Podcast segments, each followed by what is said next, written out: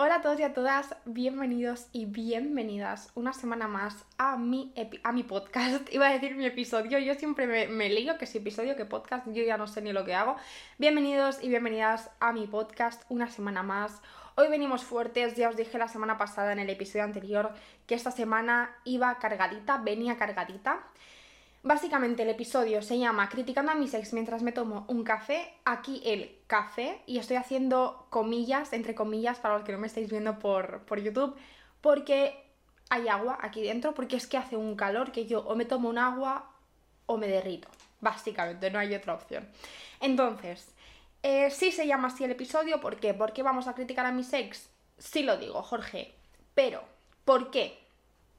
Porque como siempre, todos mis episodios tienen que tener una lección, todos mis episodios tienen que tener algo de sustancia, ¿no? No simplemente paliqueo, sino algo que nos enseñe algo. Y hoy lo que vamos a aprender son red flags. Básicamente este es un episodio de Red Flags 2.0. En este episodio vamos a aprender en base a mis experiencias reales, cosas que me han pasado a mí, cosas que eh, nos tienen que hacer salir de un sitio o que sí nos echan, porque a mí ya me han echado, ya os lo contaré mejor que nos parezca perfecta la idea y que no nos afecte porque esa persona no nos merecía. Así que vamos a empezar con este episodio tan cargado. Y nada, pues espero que os guste mucho.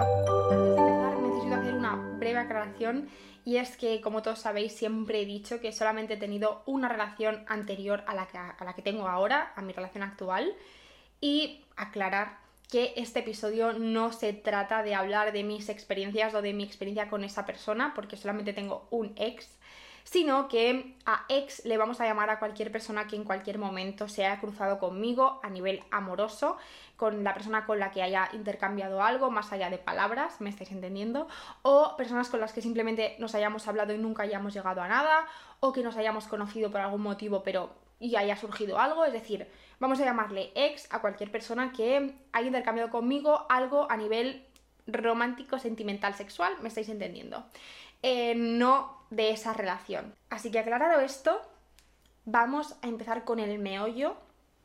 Y quiero deciros que he categorizado más o menos las personas, que he categorizado más o menos eh, mis experiencias os van a hacer muchas gracias las categorías, pero es que creo que no había mm, una mejor nomenclatura de categoría para cada una.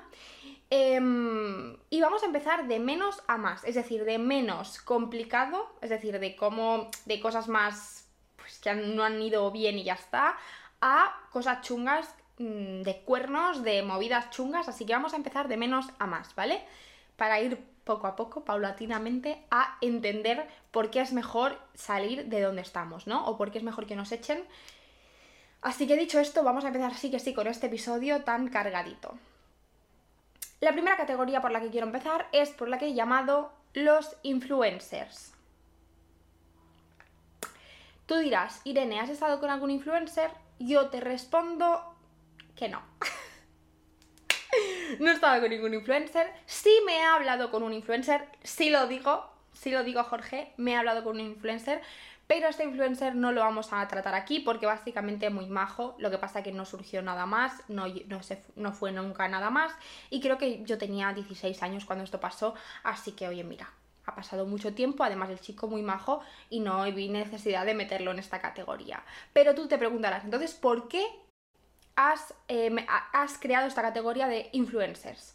Bueno, pues he creado esta categoría de influencers porque básicamente hay una persona a la que vamos a llamar Pedro, que pues pasó algo con Pedro, os lo quiero contar y le he llamado así porque tenía un lifestyle, un estilo de vida muy parecido al que puede tener un influencer, luego lo entenderéis mejor. Así que vamos a empezar con los influencers. Bueno, Pedro y yo, hoy os enseñaría mi journaling, pero aquí dentro hay nombres. Hay nombres y apellidos. Entonces, por temas de privacidad y por evitarme demandas, yo no voy a enseñarlo. Pero me gustaría. pero no lo vamos a enseñar. El caso es que Pedro y yo nos conocimos, no sé exactamente cómo, no sé exactamente cuándo. Creo que fue por una aplicación de ligar, aunque tampoco os fiéis mucho de mi palabra porque no lo recuerdo. El caso es que sé que Pedro y yo empezamos a hablar. Nunca llegamos a quedar ni nada, ya os hago un spoiler. Pero empezamos a hablar, empezamos a hablar y bueno, el chico era el típico muy guapo, con muchos seguidores, también os digo. No era influencer, pero creo que un poco sí. No sé, tenía muchos, muchos seguidores. El caso es que, bueno, era muy guapo, tenía un estilo de... Yo me metía en sus historias de Instagram y ese chico había estado hasta en la luna, quiero decirte, que sí las Bahamas, que sí Bali, que sí mmm, Guinea Ecuatorial, que sí Guipúzcoa, que sí mmm, todos lados. Ese chico, eh, si existe el Iguazú, él ha estado en el Iguazú. ¿Me estás entendiendo? Pero mmm, no me fijé en su estatus económico ni nada porque nunca me ha llamado la atención eso, ni para bien ni para mal, quiero decirte, nunca, ¿no? Simplemente pues hablando. Y eh, yo me acuerdo que estábamos hablando y yo le dije que había llegado de trabajar, o sea, en ese momento estaba trabajando y cuando llegué de trabajar le hablé. Y le dije pues que acababa de llegar de trabajar, a lo que él me, me preguntó que por qué trabajaba. Claro, aquí ya ojo. Ojo porque la pregunta, o sea, la pregunta, ¿por qué trabajas? O sea, a mí me han preguntado que de qué, pero ¿por qué? no es obvio, o sea, creo que todos trabajamos porque si no trabajas no hay para comer, ¿no? O sea, creo que la clase obrera media va muy ligado a eso. Entonces, cuando me preguntó el por qué trabajaba, dije yo, este chico, este chico, ojo, porque no estoy entendiendo la pregunta. Entonces, em, ya, os podéis, ya os podéis hacer una idea de qué tipo de persona era. Eh, poco a poco me fue hablando, poco a poco me fue haciendo preguntas también muy raras, como que, que, me dijo como que qué pereza, ¿por qué estudias tanto? ¿Por qué, ¿Por qué tienes tantas ganas de estudiar? ¿Por qué te esfuerzas tanto en estudiar? Yo, por ejemplo, puedo entender que alguien me diga, estás haciendo un doble grado, wow, y yo, por ejemplo, no me veo tan capaz de sacármelo porque, aunque eso me parece fatal, porque creo que todos somos ultra mega capaces de todo lo que nos propongamos, pero puedo entender que alguien me diga, pues mira, yo no tengo la, la, voluntariedad o, la intención o las ganas de sacarme un doble grado, preferiría hacer esto otro, y eso lo puedo entender y me parece genial. Pero la manera de hablarme de transmitirme sus ideas me chocaba mucho porque era como, uy, este chico, o sea, no, no me está gustando, no estoy entendiendo por dónde va. Y em, esta historia acabó muy rápido porque básicamente un día no me habló, o sea, me hizo ghosting, que esto es otro de los grupos, me hizo ghosting, y me levanto eh, después de tres días con un audio suyo, un mensaje de voz, lo escucho, y me dice, mira, que he decidido dejarte de hablar porque no vamos a tener el mismo estilo de vida. Tú, yo creo que tú no me puedas acompañar a mis viajes y creo que tú no tienes el nivel de vida ni, ni la capacidad económica tan alta como para poder acompañarme en mi día a día. Resumen, ¿me dejó por pobre? Sí. Me pareció bien. Quiero decirte, me pareció bien que me dejara por pobre porque a ti te pueden dejar por muchas cosas, porque es insoportable, porque quizás eh, tienes muchas manías, pero que te dejen por pobre es algo que mm, me parece muy bien, porque no depende de ti, quiero decirte, no, no te hace sentirte mal, es como, bueno, pues me ha dejado por pobre, si lo digo, pues no, pues ¿qué puedo hacer? No puedo hacer nada, ¿no? Entonces me, pareció muy bien. Entonces, eh, conclusión, moraleja de esta historia, brevísima, pero si alguien os hace preguntas tipo ¿por qué trabajas? Eh, os hace como pensar que la vida eh, es que, tú estás luchando para, poder sacar adelante tu esfuerzo, tus ganas de, tener un futuro mejor y tal. Si alguien te hace sentir que eso es innecesario, que la vida es mucho más fácil, que, mm, que, por qué trabajas, que tienes que tener un nivel económico alto, porque si no, no eres eh, buena persona o que si no, no eres apta para estar con esa persona, fuera. A mí ese chico me chutó, me mandó a pastar pero si no lo hubiera hecho él, lo hubiera hecho yo, porque mm, una persona así no nos interesa. El estatus económico, esa es la moraleja final, el estatus económico no nos define ni para un lado ni para el otro, tengas dinero o no tengas nada. Creo que eh, una persona vale muchísimo independientemente de su eh, capacidad económica. Así que este es el primer consejo que os quiero dar. No estéis nunca, no aceptéis nunca estar con alguien por dinero o que esa persona esté con vosotros por dinero. Ese chico básicamente quería una compañera de viajes, una compañera de estilo de vida. Claramente no fui yo.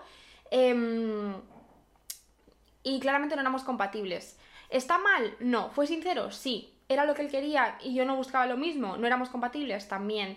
Em, pero no me parece bien como, como que alguien te haga sentir mal, porque al final yo me sentía mal, porque era como, jolín, pues mira, yo la vida no la he tenido tan fácil, para mí no es tan fácil irme a desayunar a Bali que admiro mucho y me parece que para ti sí lo sea, pero en mi caso pues no he tenido como esa capacidad em, y esa oportunidad vital, ¿no? Pero no por eso soy menos que tú, ni por eso creo que soy merecedora de que alguien eh, no se interese en mí o, no me vea suficiente, ¿no? Entonces, dicho esto, esta es la, a la moraleja a la que quería llegar, esta es la conclusión a la que quería llegar, lo que quería transmitiros, y es que nadie os debe hacer sentir más o menos por vuestra capacidad económica. Em, y ese es, el, mensaje, que vuestra capacidad económica no os define y que huyáis si alguien se interesa demasiado por vuestra capacidad económica, tanto para un lado como para el otro, porque también hay muchas personas que se intentan aprovechar de las personas que tienen eh, una capacidad económica más alta. Así que esto no lo dejéis, no lo permitáis. Y es la ese es el primer consejo que os quería dar. Y vamos a pasar con la segunda categoría y el segundo consejo. Vale, la segunda categoría, muy ligada con los influencers, por lo que acabo de explicar, es los ghosters. Ghosters, ghosting, personas que hacen ghosting, que te dejan de hablar. Yo sé que tú has estado hablando con alguien que parecía muy majo, muy mono, muy todo, y de la mañana a la noche ha desaparecido el mapa. ¿Por qué? Porque ahora se ha puesto de moda hacer eso. Ahora se ha puesto de moda que si no me interesa la persona, que si no me veo con ella, desaparezco del mapa. Y déjame decirte, cariño, que me parece fatal que se haga esto. Pero bueno, vamos a explicar cuál ha sido mi eh, experiencia con esta movida. Y básicamente eh, hay dos sujetos Dos. Eh, el primer sujeto le vamos a llamar Fernando. Fernando, cariño, me caes fatal. Sí lo voy a decir. Sí lo voy a decir porque no hay que ser como Fernando. Fernando, personas como, como Fernando no las queremos en nuestra vida. Ni de amigos ni de nada. Fernando muy mal. Fernando estoy súper enfadada todavía. Fernando, te portaste muy mal. Sí lo digo, no queremos a Fernandos. Si, si tú tienes un Fernando en tu vida, cariño, mándalo a la mierda, hazle ghosting tú, se lo merece. Entonces, ¿qué ha pasado con Fernando? Fernando. Fernando, mm, bueno, básicamente eh, lo mismo, lo conocí, no recuerdo cómo, lo mismo, un chico muy guapo, no sé, no sé cuántos, tal, perfecto, genial, todo muy bien. El chico muy majo. Y, em, bueno, quedé con Fernando. Con Fernando sí llegué a quedar, ¿vale? Quedamos Fernando y yo. Y con esto, con lo que voy a decir ahora, hago remisión al capítulo de mm, me hubiera gustado ser una fuck pero me enamoro muy rápido. Vale, pues Fernando fue una de las personas con las que yo intenté ser una fuck girl. Sí lo digo, ¿vale? Entonces, con Fernando tuvimos una noche de amor. Eh, me estoy exponiendo muchísimo, de verdad. Es que no me soporto. Pero bueno, lo que os quiero decir. Con Fernando hubo fuego. Entonces, Fernando. Fernando. ¿Qué decir? ¿Qué decir de Fernando? Fernando me la lió bastante. Y Fernando, ojo, que está en dos categorías. Está en Ghosters y está en otra que desvelaremos próximamente. Fernando se encuentra en la categoría de Ghosters porque después de esa noche de amor, yo llego a mi casa, me dejo en la puerta de mi casa, me deja, me voy a mi casa, entro, abro con la llave, cierro, cojo el móvil, le voy a enviar un mensaje de ya estoy en casa. ¿Y qué pasó? Fernando me había bloqueado. ¿Cómo te quedas? Porque yo me quedé blanca. Digo, perdona, Fernando. ¿Pero qué, te he hecho yo? O sea, Fernando, mm, quiero decirte, te has aprovechado de mí de una manera. Quiero decir, que me hubiera parecido muy bien que Fernando me dijera, mira Irene, mm, ha pasado lo que ha pasado, pero no me veo, eh, simplemente me apetecía un poco de jugueteo, porque yo también estaba en esa fase. ¿Os acordáis lo que os expliqué en el episodio de Soy una fucker? Bueno, me hubiera gustado ser una fucker. Yo también estaba intentando descubrir un poquito de mi sexualidad y demás, ¿no? Que a mí me pareció bien, o sea, no me afectó, porque yo también estaba jugando como a ese juego de decir, bueno, vamos a probar a ver qué es esto. Pero me pareció mal, me pareció mal ni una explicación, me pareció mal ni un mensaje, me pareció mal el llegar, irle a hablar y estar bloqueed. Perdón, Fernando. Fernando, ¿qué te he hecho, cariño? Es que, claro, me jodió. Sí lo digo porque Mm, jolín, hay que tener responsabilidad afectiva. Y ese es el consejo que os quiero dar con esta eh, historia de Fernando. Y es que eh, la gente que os hace ghosting, los ghosters en general, ya sea después de haber intercambiado una noche de amor, ya sea después de haber intercambiado una cita, o ya sea sin simplemente haber hablado, o sea, con simplemente haber hablado. si os hacen ghosting y os dejan de hablar, es que esa persona no merece la pena. ¿Por qué? Porque esa persona no tiene ni empatía, ni responsabilidad afectiva, ni piensa absolutamente ni un poquito en ti. Quiero decir, Fernando debería de haber pensado muchísimo en mí, tener muchísima empatía y quererme. No, porque simplemente nos unía una noche de amor y punto. Es decir, no había ni sentimientos por medio de los dos. Pero Fernando como persona, como persona, simplemente que se está relacionando con otra, da igual de qué manera, debería haber tenido un mínimo de responsabilidad afectiva, un mínimo de empatía por mí y de decirme, mira Irene, tal, me ha pasado esto, prefiero dejarlo aquí y no verlos más. Ese mensaje me hubiera dejado mucho más tranquila y me hubiera, me, parecido, me hubiera parecido muy bien que no lo contrario de llegar a casa y estar bloqueada. ¿Por qué? Porque el hecho de estar bloqueada me hizo sentirme súper utilizada. Eh, aunque realmente sí lo, sí lo fui, ¿no? Igual que él para mí, o sea, era un experimento social, básicamente, ya lo expliqué en el anterior episodio. Pero, jolín, al menos un intercambio, al menos un, eh, bueno, pues ya está, muchas gracias por la noche de hoy y ya está, pero un poquito de, de, intercambio, un poquito de, de, mensajes, un algo, pero no. El, el ghoster es una persona cero empática, con cero responsabilidad emocional y un poquito eh, cobarde. Sí lo voy a decir, me parece un poco cobarde el dejar de hablar y el bloquearte o el simplemente dejarte de hablar y no contestarte a los mensajes, porque al final no estás como Em, asumiendo la verdad, ¿no? No estás teniendo la, valentía de decirle a esa persona, pues mira, no siento lo mismo, pues mira, no quiero lo mismo, pues mira, pues ya está, ¿no? No estás teniendo como esa valentía y al final es muy cruel, la verdad, no lo digo por mí con Fernando, sino en general, es muy cruel dejar a, dejar a alguien eh, preguntándose qué es lo que ha hecho mal, qué es lo que ha podido pasar y preguntándose qué ha pasado entre, entre vosotros, ¿no? Creo que es muy cruel eh, y por eso mismo digo que es de tener cero empatía. Así que este sería el segundo consejo barra red flag. Si alguien os deja de hablar, si alguien os hace ghosting, si alguien os hace refuerzo intermitente, que ojo con esto también, em, ya lo hablaremos más adelante, pero estas personas que parece que un día están a full y luego al día siguiente no te contestan, pero luego vuelven otra vez a tope, eh, ya lo hemos hablado en algún que otro episodio, si alguien os hace refuerzo intermitente, os deja de hablar, lo que sea, esa persona no merece la pena, esa persona no está teniendo empatía, a esa persona tú no le importas, esa persona no tiene ningún tipo de responsabilidad afectiva, ni se sabe comunicar, ni sabe, mm, al menos, o a lo mejor sí sabe, pero no lo está demostrando contigo, comunicar sus necesidades y comunicar cómo se siente. Así que esa persona no nos interesa en absoluto. Así que esa persona fuera. También como consejazo, por si os encontráis en esa situación, esa persona no nos conviene. Vale, para seguir con los ghosters, bueno, este no es, eh, vamos a llamarlo mm, Pascal. Pascal. Pascal no es ghoster como tal, pero mm, Pascal también tiene su tela, ¿vale? Yo estuve hablándome un año, un año entero con Pascal. Un año, ojo, ojo, cuidado. Un año con Pascal, Pascal, me la lío también pardísima. Eh, estuve hablando un año con él un año, quiero decirte, yo en ese año hice y deshice lo que a mí me dio la gana, también os digo, pero... Mmm, pero bueno, estuve hablando un año con él, ¿no?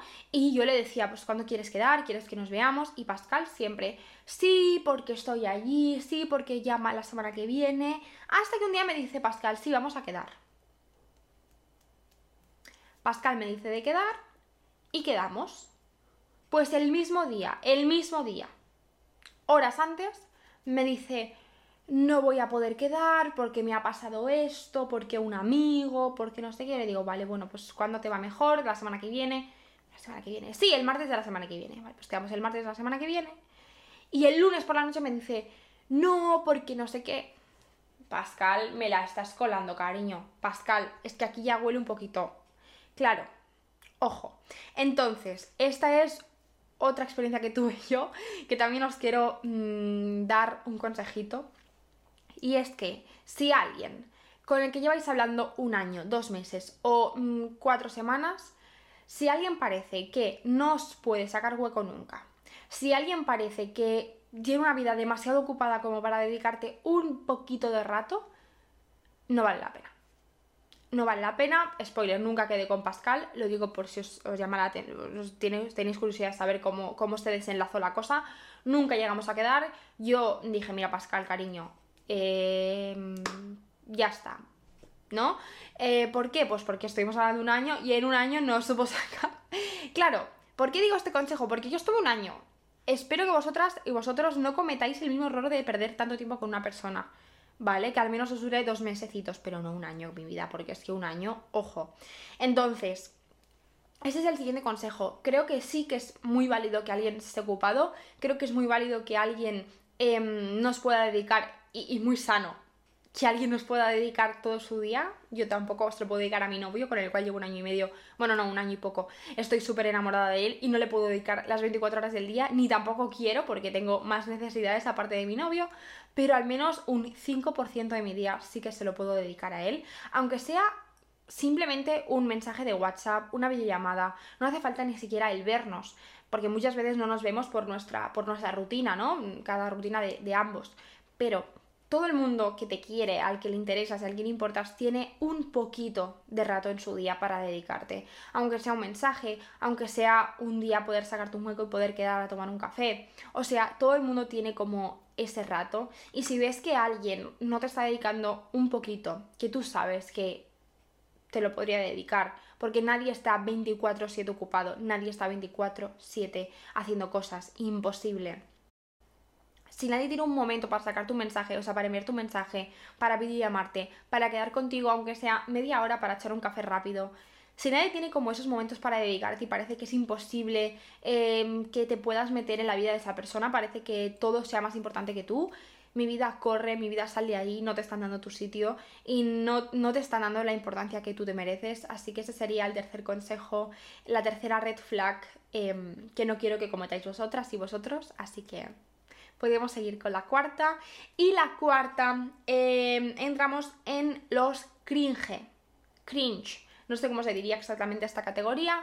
El caso es que, bueno, para los que no sepáis, el cringe yo creo que lo, lo, definiríamos todos como la vergüenza ajena. Con esto os quiero decir, em, bueno, yo esto ya no es por alguien en concreto, aunque también, ¿cómo se llamaba? Bueno, no me acuerdo, el que me hizo ghosting, el que mm, la noche de amor y me hizo ghosting, no me acuerdo el nombre que le hayamos puesto. Fernando, Fernando, Fernando. Fernando sí que es en categoría en esta, en esta categoría, eh, por eso he dicho que estaba en dos, en ghosting y también, o sea, en ghosters y también en cringe. ¿Por qué? Pues porque Fernando me dio mucho cringe. Creo que las personas que están en esta categoría son una gran red flag. ¿Y qué personas estoy hablando? Personas que yo llamo complejo Mario Casas. Sí lo digo. ¿Por qué? Porque Tres metros sobre el cielo ha hecho mucho daño, pero ya deberíamos haberlo superado todos como sociedad, ¿vale? Em, es una gran red flag que tú quedes con un chico y ese chico esté, sí, porque claro, porque yo, porque... Eh, una cosa, Claro, es que esa persona, esa persona con la que tú quedas una tarde y pasáis por un escaparate, pasáis por un espejo, algo que refleje, y esa persona empieza a mirarse los músculos, por favor, ¿qué te pasa, no? ¿No tienes espejo en tu casa? No sé por qué estás haciendo eso. Em, a mí eso me parece que da muchísima vergüenza ajena, me da muchísimo cringe y sí lo veo una red flag. Eh... es que yo me acuerdo, esto era adolescente, yo tendría como 15 años. Quedé con un chico, íbamos en el tren. Muy fuerte esto. Íbamos en el tren. Y en el tren íbamos de pie. Y en el tren pues hay como barras, ¿verdad? Para, para poder cogerte desde arriba. Los que me estáis viendo en YouTube estáis viendo como el gesto que estoy haciendo. Los que no, pues bueno, la típica barra que hay en buses, autobuses, o sea, en buses y en trenes para cogerte como de arriba. Vale, pues había una barra de estas. Y a ese chico no se le ocurre otra cosa en pleno yo soy de Barcelona, R4, R4, o sea, la, ¿sabéis la línea que es eso? O sea, una línea de tren que siempre está llena, vale, pues en, una, en un gran tren R4 petadísimo de personas, por eso íbamos de pie, a esa persona no se le ocurre otra cosa que mientras yo le miro, empezar a hacer dominadas en medio del tren. Perdona, perdón, claro, ¿qué haces? O sea, mm, qué vergüenza, ¿no? De repente, tú imagíname a mí, tú imagíname a mí, yo tenía 15 añitos, ¿eh? Inocentes. Pero tú imagíname a mí en un tren mirando a la persona que todo el mundo sabe que va conmigo, que es mi acompañante, haciendo dominadas en una R4. No. No, no, no, no, no, es que qué vergüenza. Yo pensé, tierra, trágame, por favor, déjame salir de aquí, porque no, no estoy pudiendo más con este momentazo. Y claro, al igual que este momento, he tenido varios. Y Fernando, por ejemplo, eh, es que claro, es que, es que, es que que te digan, por ejemplo, sí, porque tú tienes miedo al éxito. Sí, ¿cómo que tengo miedo al éxito, cariño? Vale ya, ¿no? Em, pues esto, eh, en esta categoría de cringe se, se categoría las personas como Fernando y como otro tipo de personas que te responden con fueguito a las historias, que te dicen que si tienes miedo al éxito, que, mm, que de repente se miran en un espejo los musculitos y empiezan a posar como si tú fueras aquí em, como si tú fueras aquí tribunal de culturismo. No soy tribunal de culturismo en mi vida. No sé por qué me estás enseñando tu cuádriceps y tu mm, tríceps superior, porque yo no entiendo. Quiero decirte, tú puedes estar orgulloso de tu cuerpo, tú puedes estar orgulloso de tu trabajo en el gimnasio, tú puedes estar orgulloso y compartirlo. Pues mira tal, mira cómo que bien tengo el músculo, porque no sé qué. Pero, pero, pero, pero, pero, pero, me parece muy bien, lo apoyo. Yo incluso voy a decir, jolín, pues voy a, voy a Mm, darle mérito a tu esfuerzo, voy a entender tu esfuerzo y voy a apoyarlo, claro que sí, o sea, a tope con la vida saludable y a tope con los músculos. Pero una cosa es esa y otra cosa, mi vida, es que tú te empiezas a mirar los músculos en un escaparate a mi lado. Claro, es que ya ahí rozamos el estar orgulloso de tu cuerpo y estar orgulloso de tu trabajo con el dar muchísima vergüenza ajena. Hay una línea fina, ojo, hay una línea fina. No soy tribunal de culturismo, cuidado. Así que esa sería otra red flag. Si alguien con la que tú te estás hablando o con quien está contigo hace cosas que dices, ¿por qué de repente pareces Mario Casas y yo parezco tu Babi? Sal de ahí. Sal de ahí porque esa persona no está captando el mensaje. Sal de ahí porque esa persona... Mm, o sea, no queremos eso, ¿no? Em, es que, es que el concepto, esto es muy peligroso, ojo, ahora sí con la, con la metáfora, o sea, con, la, con el consejo. Em, el concepto de hombre, chicas heterosexuales cis, que estéis con chicos heterosexuales cis, em, el concepto de chico, Mario Casas. Mario Casas, pobre, no tengo nada en contra ti, desde aquí un besazo, pero con Mario Casas me refiero al personaje de H en 3 metros sobre el cielo, ¿vale? El concepto H, Mario Casas, quien sea, de hombre, está muy desfasado que para ser un hombre tienes que estar haciendo, uh, uh, uh, mira mis músculos, uh, qué fuerte estoy. No, no, eso no significa ser un hombre en mi vida. Ser un hombre significa muchísimas otras cosas más bonitas que, ser un gorila de repente, ¿no? Decir. Eh, claro, es que, es que, ojo. Entonces, em, si eres una chica heterosexual, cisgénero, no busque chicos que refuercen el patrón de chico heterosexual con masculinidad frágil, que se piensa que para ser, un para ser más hombre tiene que estar con muchas chicas y tiene, bueno, ese concepto totalmente retrógrado de los hombres, ¿no? Que se asocia un poco a un gorila más que a un hombre. No. O sea, esa es la red flag, una red flag, un consejito de mí para ti. Em, y ya está, lo vamos a dejar aquí. Entonces, siguiente categoría y ya la penúltima, porque las dos últimas que me quedan son bastante fuertes y bastante importantes y bastante densas, así que vamos a hablar bien de estas.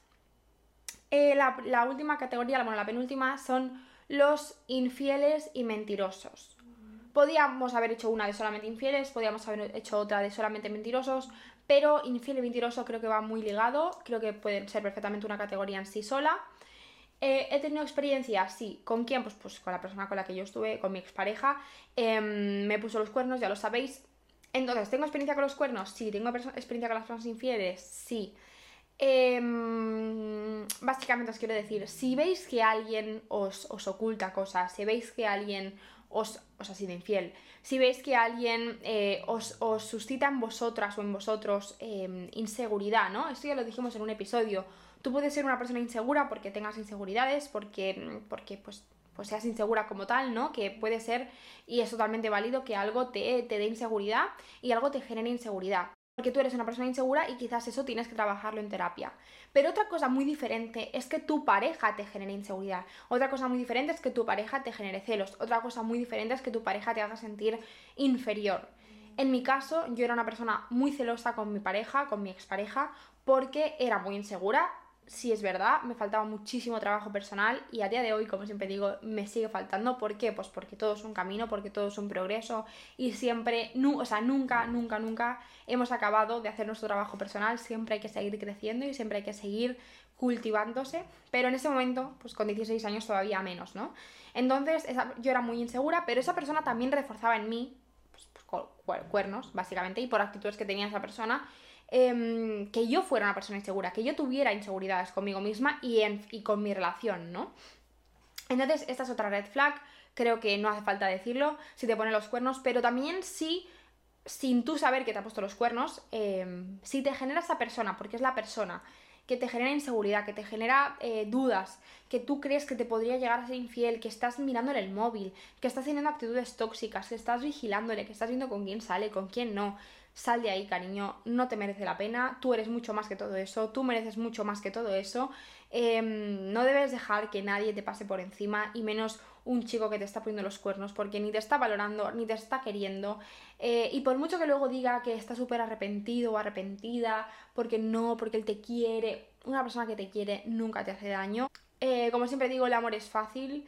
Em, y esto lo quiero matizar, el amor no es fácil porque la relación sea fácil. Una relación sana y bonita no es fácil. Una relación sana y bonita tiene conversaciones incómodas, una relación sana y bonita tiene momentos tensos, una relación sana y bonita tiene discusiones, pero siempre desde la asertividad y el respeto y el amor.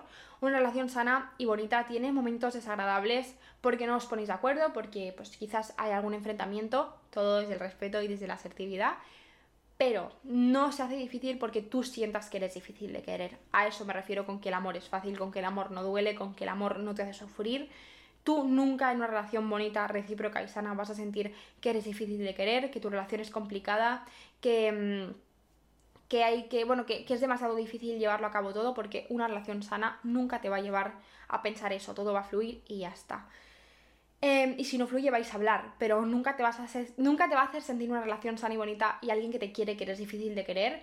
Em, entonces, si alguien te está, este es el siguiente consejo que os quiero dar, si alguien os está eh, haciendo sentir mal, si alguien os está haciendo sentir insegura, que sois difíciles de querer, o tú ya sabes que te ha puesto los cuernos y o te ha puesto, o crees que te puede poner los cuernos, sal de ahí, no te mereces eso, ni muchísimo menos. Hay gente, mil personas esperándote fuera para quererte bien, para quererte bonito y para quererte de verdad, para tener una relación sana contigo. Em, yo sé lo que es, en un episodio hablaremos bien sobre las relaciones tóxicas, sé bien lo que es tener una relación tóxica, sé bien lo que es eh, sentir que si sales de esa relación no vas a encontrar a nadie que te quiera de la misma manera que te quiere esa persona, pero hazme caso, confía en mí, que es verdad que nadie te va a querer de la misma forma, porque es que te van a querer mucho mejor, te van a querer muchísimo más bien, te van a querer muchísimo más de verdad y te van a hacer sentir muchísimo mejor que esa persona. Así que sal de ahí, sé que cuesta mucho, pero con tantas salgas antes lo superarás.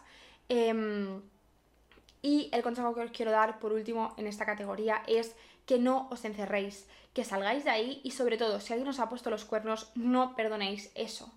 ¿Por qué? Porque cuando tú es lo mismo que siempre digo con el tema de los límites. Cuando tú pones un límite, pero ese límite no lo respetas, ese límite automáticamente desaparece. Tú puedes decirle a alguien, a mí no me hables mal.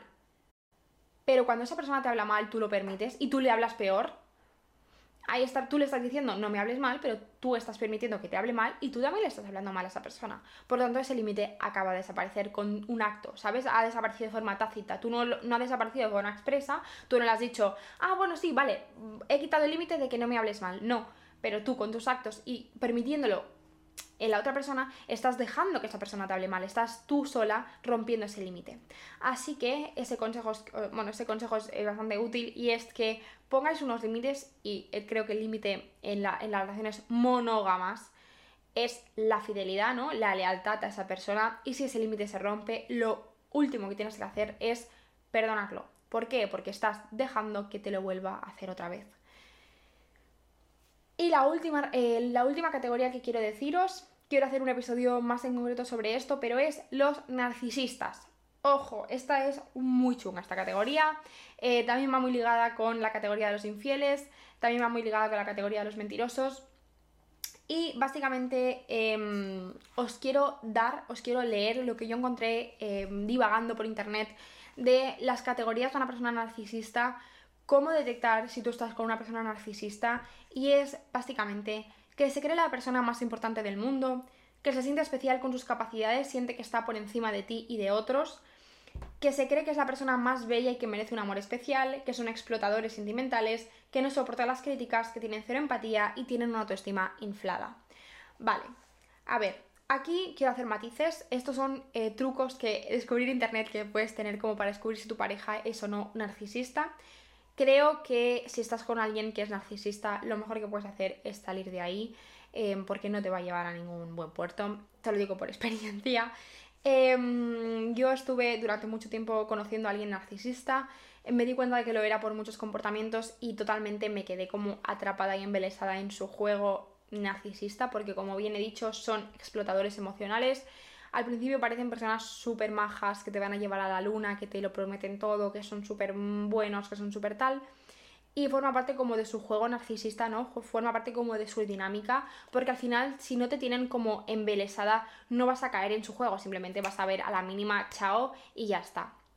En cambio, si te tienen ahí, pueden hacer lo que quieran contigo y explotarte sentimentalmente, incluso sexualmente, eh, consiguiendo lo que ellos quieren de ti para eh, recibir ellos lo que, lo que ellos quieren y, estar satisfechos ellos, ¿no? Con ellos o ellas, ya me entendéis.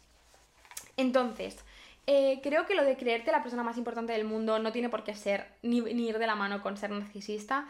Yo soy súper importante para mí eh, y soy lo más importante de mi vida. ¿Por qué? Pues porque hay que trabajar el amor propio, creo que eres la persona con la que vas a estar siempre y tienes que cuidarlo mucho, ¿no? Pero em, eso no significa que cuando yo hable con alguien, cuando yo esté debatiendo con mi novio, cuando mi novio me explica algún problema, mi novio, mi amiga, quien sea, Em, sienta que lo mío es más importante, que mis problemas son más importantes, que lo que a mí me pasa es más importante. Eh, hay que saber escuchar y tener empatía, ¿no? Un narcisista se categoriza también un poco, entre muchas otras cosas, porque eh, se cree que lo que a esa persona le pasa, lo que esa persona vive, es mucho más importante que lo que te pasa a ti. La siguiente categoría, bueno, la siguiente, el siguiente tip es que se siente especial con sus capacidades, siente que está por encima de ti y de otros. Básicamente, em, cuando sientas que esa persona está dejando tus capacidades, tus necesidades, tus sentimientos en ridículo, em, a mí me ha pasado de estar con alguien y, de estar explicándole algo y que me lo minimice totalmente, que, que, algo que para mí era importante, que le quite toda la importancia del mundo, que me haga sentir que es una tontería, que soy tonta y que soy una exagerada o una dramática por sentir cómo me siento. Ya lo hemos hablado en algún que otro episodio, soy una persona muy sensible y muchas veces me han hecho sentir que eso estaba mal em, en muchas relaciones, relaciones entre comillas, personas con las que he estado, que he conocido, etc me han hecho sentir que estaba mal, eh, me han hecho sentir que no era suficiente importante lo que a mí tanto me estaba afectando. Y eso es una, también es una, mm, es una señal muy clara de que alguien te está minimizando, que no le estás importando suficiente y que no le está dando la importancia que a ti te merece, ¿no? Porque a mí me ha pasado que mi pareja o que mis amigas, mis amigos me han explicado algo que para mí desde fuera era muy obvio y que no era tan importante o que quizás yo no le hubiera dado la importancia pero si yo estoy viendo que a mi novio, eso que para mí quizás es una chorrada o que quizás yo le veo rápida solución, si veo que a mi novio eso le está afectando tanto, yo no puedo coger y decirle, pues eso es una tontería, ¿por qué te da tanta, por qué le das tanta importancia, no? No, porque mi novio lo está pasando mal, no porque a mi novio le está afectando mucho y no porque mi novio de verdad está sufriendo por eso. Entonces, yo no puedo, eso es de tener muy poca empatía y muy poca inteligencia emocional, creerme con la capacidad de decirle que lo mío es más importante, que lo suyo no tiene nada de importancia y que es un exagerado o un dramático por ponerse como se está poniendo. Y tengo que intentar hacer el trabajo de ponerme en su piel, entenderlo, escucharlo, intentar ayudarle desde su perspectiva, ¿no? O desde fuera, pero haciéndole como sentirse escuchado y sentirse querido y sentirse arropado. Así que esa categoría de narcisistas es como da para mucho, ya os lo digo, pero bueno, vamos a hacerlo como rápido. Em, se cree que es una persona, la persona más bella y que merece un amor especial, ¿vale? Esto es que em, va muy ligado, creo, con que le guste demasiado a esa persona que le admiren, le guste, que le guste mucho que le alaben, que le digan mucho lo guapo que es, lo guapa que es.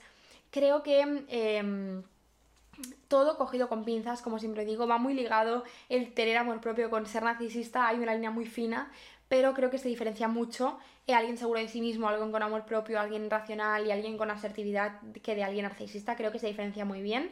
Pero bueno, básicamente em, creo que aquí va muy ligado, ¿no? Esta, este punto de con que le guste mucho que le alaben, tal, tal, tal, tal. creo que va muy ligado con los fuckgirls y las fuckgirls que dijimos en el episodio de que me hubiera gustado ser una fuckgirl, pero me enamoro muy rápido, que dijimos que lo hacían por, por aprobación, por necesidad de subirse el ego, por necesidad de sentirse parte de una sociedad, ¿no? Que había gente que lo hacía porque quería, porque de verdad se sentía identificada con ese estilo de vida, pero que había gente que lo hacía por, em, por sentirse bien, ¿no?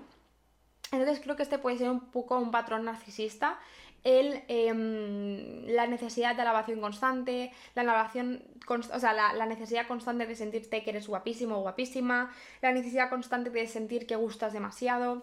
Y creo que aquí los fuckboys y las fuckers em, tienen un poquito eh, un punto de esto. Y si el fuckboy que estás conociendo, la fucker que estás conociendo, además de ser un fuckboy o ser una fucker, se siente la más especial o se siente el más especial y se cree que es el más importante del mundo y que sus capacidades y sus necesidades están por encima tuya, Ojo, quizás es un poco narcisista o es una persona narcisista.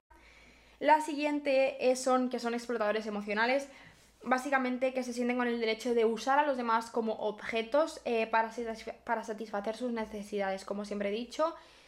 Si alguien está utilizando a personas, a ti, a quien sea, como objetos constantemente, eh, sabiendo que tú tienes necesidades y esa persona se aprovecha. Ya lo dijimos en ese episodio de Soy una fuck, me hubiera gustado ser una fuck girl, como siempre estoy diciendo, pero ya lo tratamos ahí. Puede ser que una persona sea fuckboy o fuckgirl o te explote de alguna manera, pero porque tú también lo hagas con esa persona y eso está bien.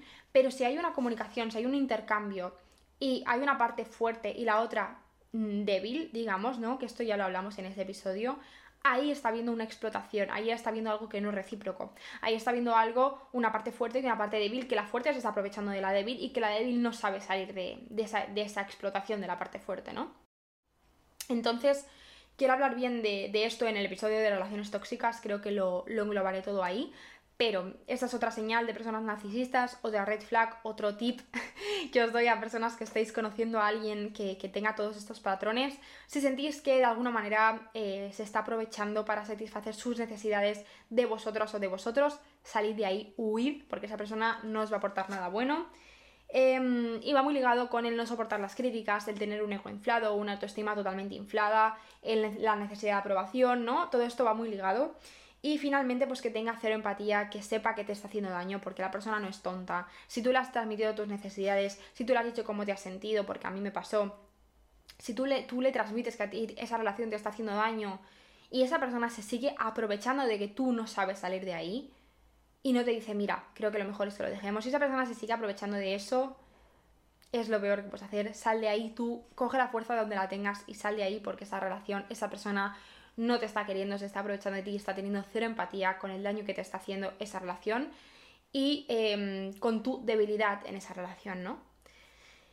Y pues ya está, lo voy a dejar aquí porque se me ha hecho un episodio creo que bastante largo, espero que os haya gustado. Em, y nada, espero que os haya gustado este, este episodio de eh, Red Flags 2.0. Nos vemos la semana que viene con un episodio nuevo, con algo más y algo diferente. Pero por hoy, hasta aquí. Nos vemos la semana que viene, como siempre, a las 6 y media en YouTube, en TikTok, en todas las plataformas Spotify, Podimo, todas las plataformas. Muchísimas gracias por escucharme y nada, hasta entonces. Adiós.